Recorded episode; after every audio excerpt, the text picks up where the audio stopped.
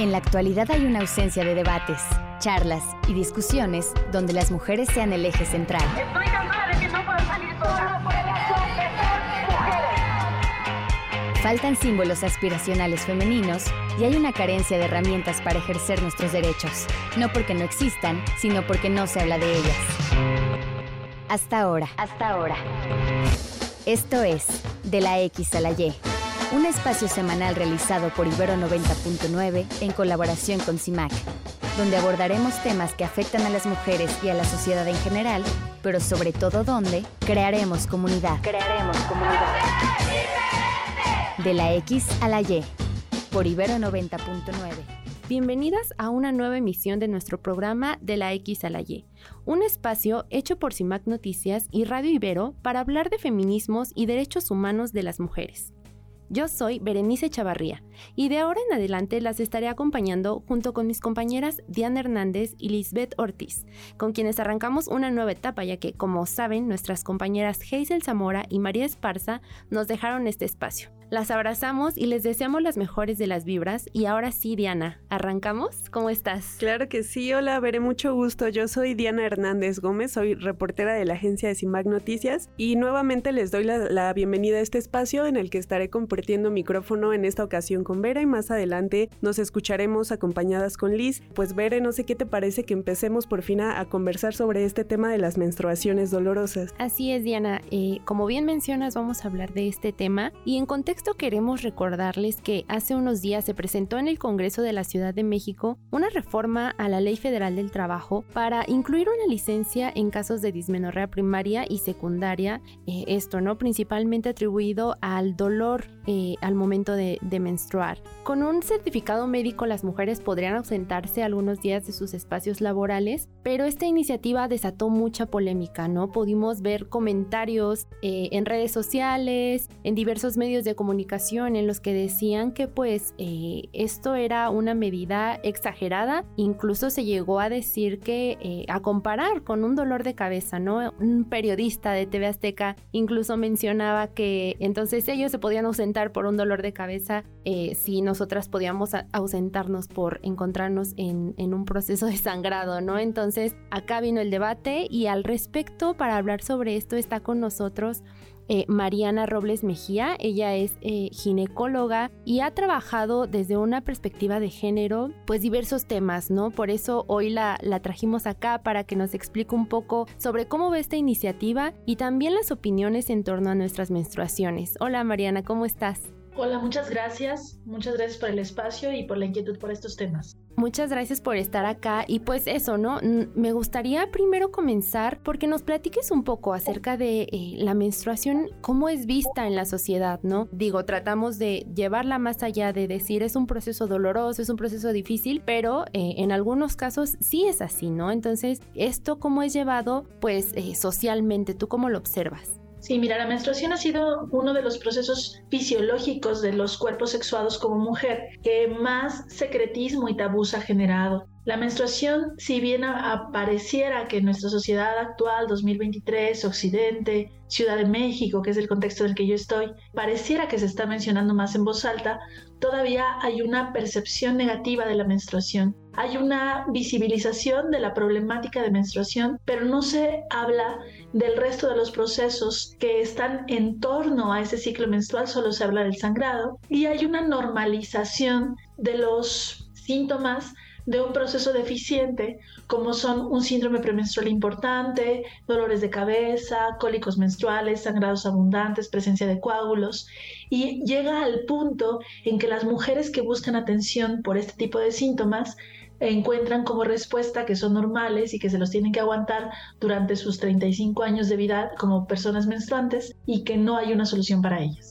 Eh, te saluda Diana de este lado, Mariana. Precisamente, no sé si esto tenga que ver, pero una de las cuestiones que comentábamos mucho nosotras el momento de la aprobación de la licencia es que quizá el requisito que se solicita para acceder a ella, es decir, el certificado médico, de pronto puede ser un poco difícil de conseguir precisamente por esto que nos comentas, o sea, que cuando una mujer llega y dice es que estoy en mis días de sangrado, estoy eh, previa a mis días de sangrado y tengo mucho dolor de cabeza, tengo mucha fatiga, tengo cansancio, eh, tengo cólicos muy fuertes, eh, lo que pasa muchas veces es que nos dicen eso, no, pues es normal, ¿no? Tómate una buscapina o lo que sea y sigue con tu día, ¿no? Esto puede ser un, un obstáculo, pero justo como dices, no es un obstáculo que solo tiene que ver con cómo nos ve la sociedad, sino incluso, digo, a mí en mi experiencia me ha tocado incluso con el personal médico, ¿no? O sea, que no puedas acceder a un diagnóstico correcto porque el mismo personal tiene como todas estas ideas. Bueno, hay muchos factores a desmenuzar eh, con esa pregunta.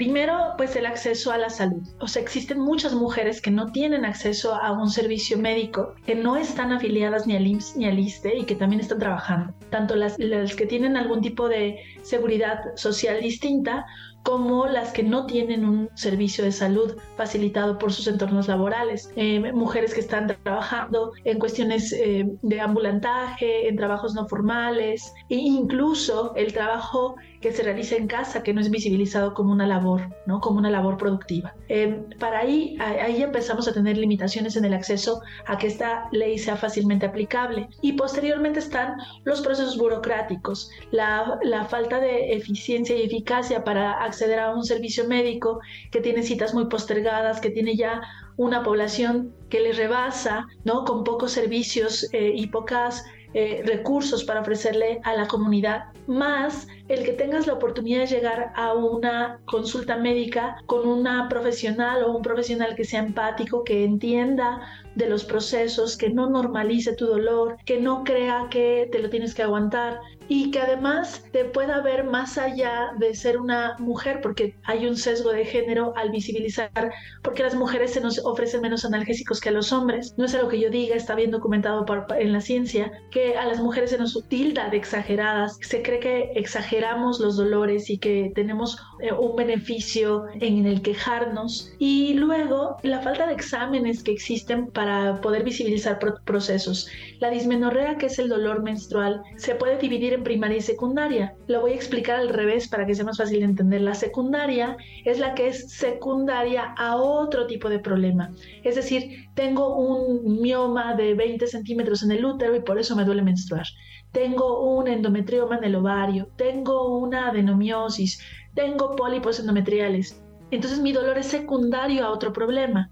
Es decir, que yo puedo tener acceso a algunos exámenes para documentar que existe el problema. Pero hay otro tipo de problemas muy frecuentes como la endometriosis, para los que no fácilmente hago un diagnóstico con un ultrasonido o con una radiografía normal, sino necesito una resonancia magnética específica con personal capacitado para buscar endometriosis o en su defecto meter a la paciente quirófano para hacer una laparoscopia diagnóstica, que es meter una cámara a través del ombligo para ir a buscar la endometriosis.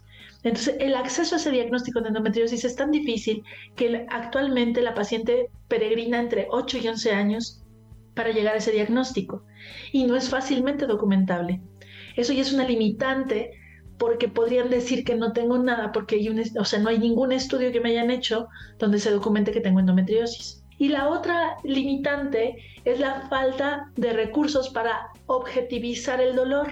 El dolor es una experiencia completamente subjetiva y personal, que es muy difícil tener un dolorímetro en el cual yo pueda documentar de forma objetiva y con lo tanto respaldar mi licencia médica en que la paciente sí está teniendo dolor. Sobre esto último que, que, comentas, quisiera retomar algo que tú nos dijiste al inicio de la entrevista. Esto de que solemos pensar en la menstruación solo como los días de sangrado, ¿no? En este trabajo acá que hacemos en CIMAC hemos tenido la oportunidad de conocer a gestoras menstruales y más personas especializadas en el tema y algo que escuchamos muy frecuentemente es que debemos pensar nuestra menstruación más ampliamente, contemplar que es todo un ciclo y que en este ciclo hay muchos factores eh, que tienen que ver, ¿no? Justamente con esto último que mencionas, ¿cómo podríamos nosotras empezar a, a conocer y reconocer nuestros ciclos para que precisamente tengamos como estos parámetros para decir, a ver, esto no está bien, ¿no? Creo que como muchas de las dolencias sociales, la educación es lo que modifica por completo la perspectiva.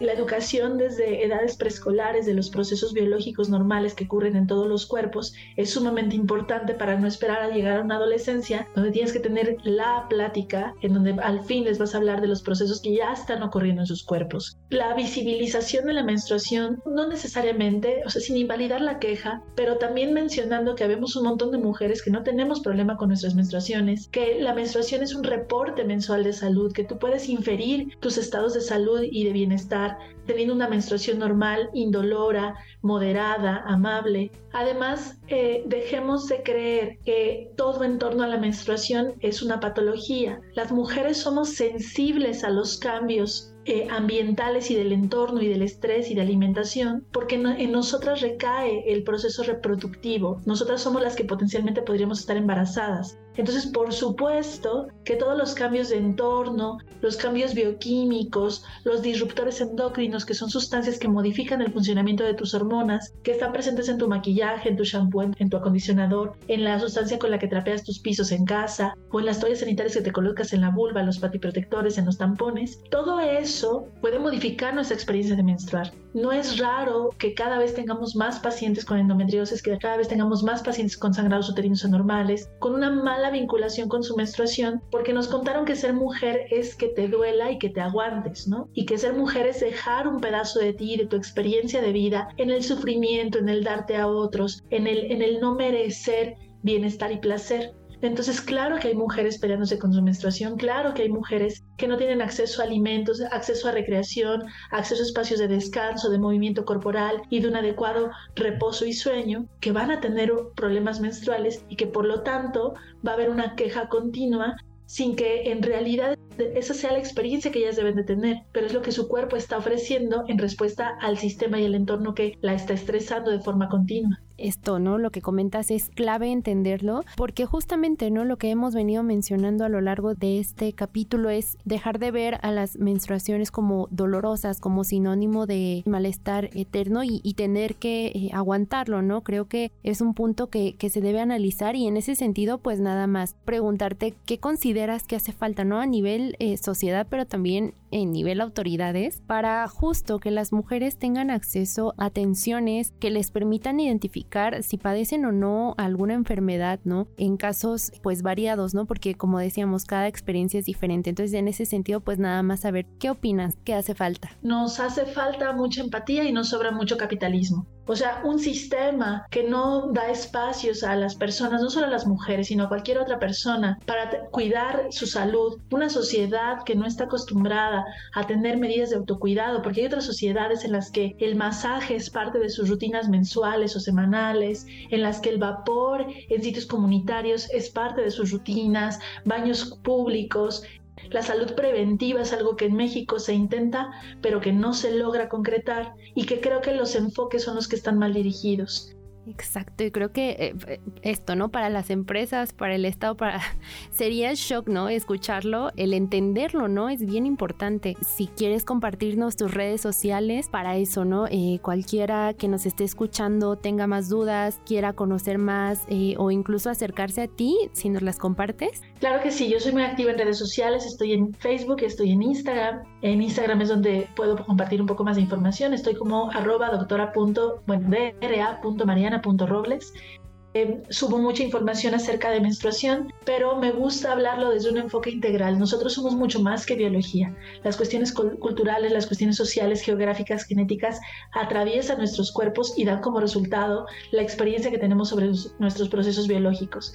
Pero eh, vernos desde un punto de vista mucho más integral es sumamente importante para entender por qué este tipo de licencias, que no solo es para menstruación, sino también esta nueva reforma habla acerca de tener un día para ir a hacer detección oportuna de cáncer cervicuterino y de cáncer de mama y de cáncer de próstata, porque también los hombres están teniendo con esta nueva reforma oportunidad de tener un día al, al año para poder tener acceso a, medicina preventiva. Y bueno, agradezco muchísimo estos espacios donde nos dan foro para compartirla. Te agradezco muchísimo el tiempo, Mariana, y pues nosotras vamos a seguir por acá conversando sobre este tema de menstruaciones dolorosas y esta nueva licencia menstrual. Así es, vamos un momentito a un corte, pero recuerden que en nuestro segundo segmento vamos a tener una entrevistada muy buena. Ella es Melena Negra, es tallerista y activista menstrual. Entonces, todas las dudas que tengan, los comentarios, las opiniones, las experiencias, nos las pueden compartir. Les recordamos que pueden encontrarnos a través de Twitter como arroba de la X a la Y. También pueden enviarnos mensajes de voz o texto al WhatsApp 55 60 60 55 71. Ya regresamos.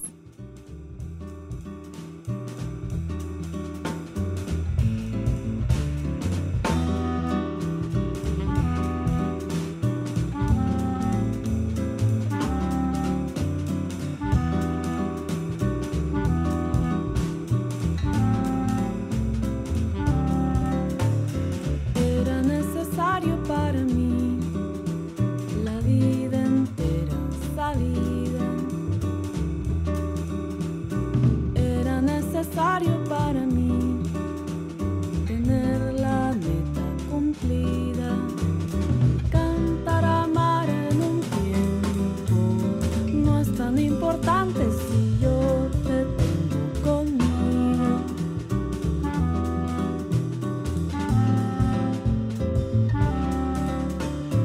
Era necesario para mí llegar a mi único punto.